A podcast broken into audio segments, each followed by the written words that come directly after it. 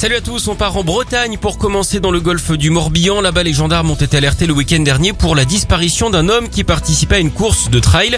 Ce sont les organisateurs hein, qui ont averti les militaires qu'ils avaient perdu sa trace vers 1h du matin. Ni une ni deux, un dispositif de recherche est déployé dans le secteur. Les fouilles durent jusqu'à 5h du matin sans succès. Un hélico est même mobilisé, mais juste avant qu'il n'arrive, les gendarmes essaient quand même d'appeler une dernière fois sur le téléphone du disparu qui leur répond. Il leur explique qu'en fait, il a abandonné et qu'il est rentré dormir à son hôtel tranquille sans prévenir personne.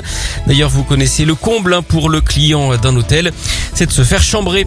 On file aux États-Unis où une lutte sans merci oppose, on ne va pas se mentir, deux grosses arnaques. La première est italienne, un plasticien dont on vous avait parlé sur Radio Scoop et qui prétendait avoir réalisé une œuvre invisible.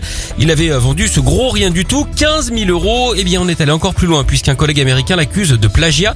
D'après lui, son confrère italien s'est inspiré de son propre travail invisible qu'il avait d'ailleurs baptisé Nothing, rien en français. Du coup, il a engagé des poursuites. On espère hein, qu'il a pris un avocat avec de l'expérience, un avocat bien mûr. D'ailleurs, vous savez ce qu'on devrait demander à ceux qui disent travailler sur des œuvres invisibles? Eh bien, de bosser à l'œil.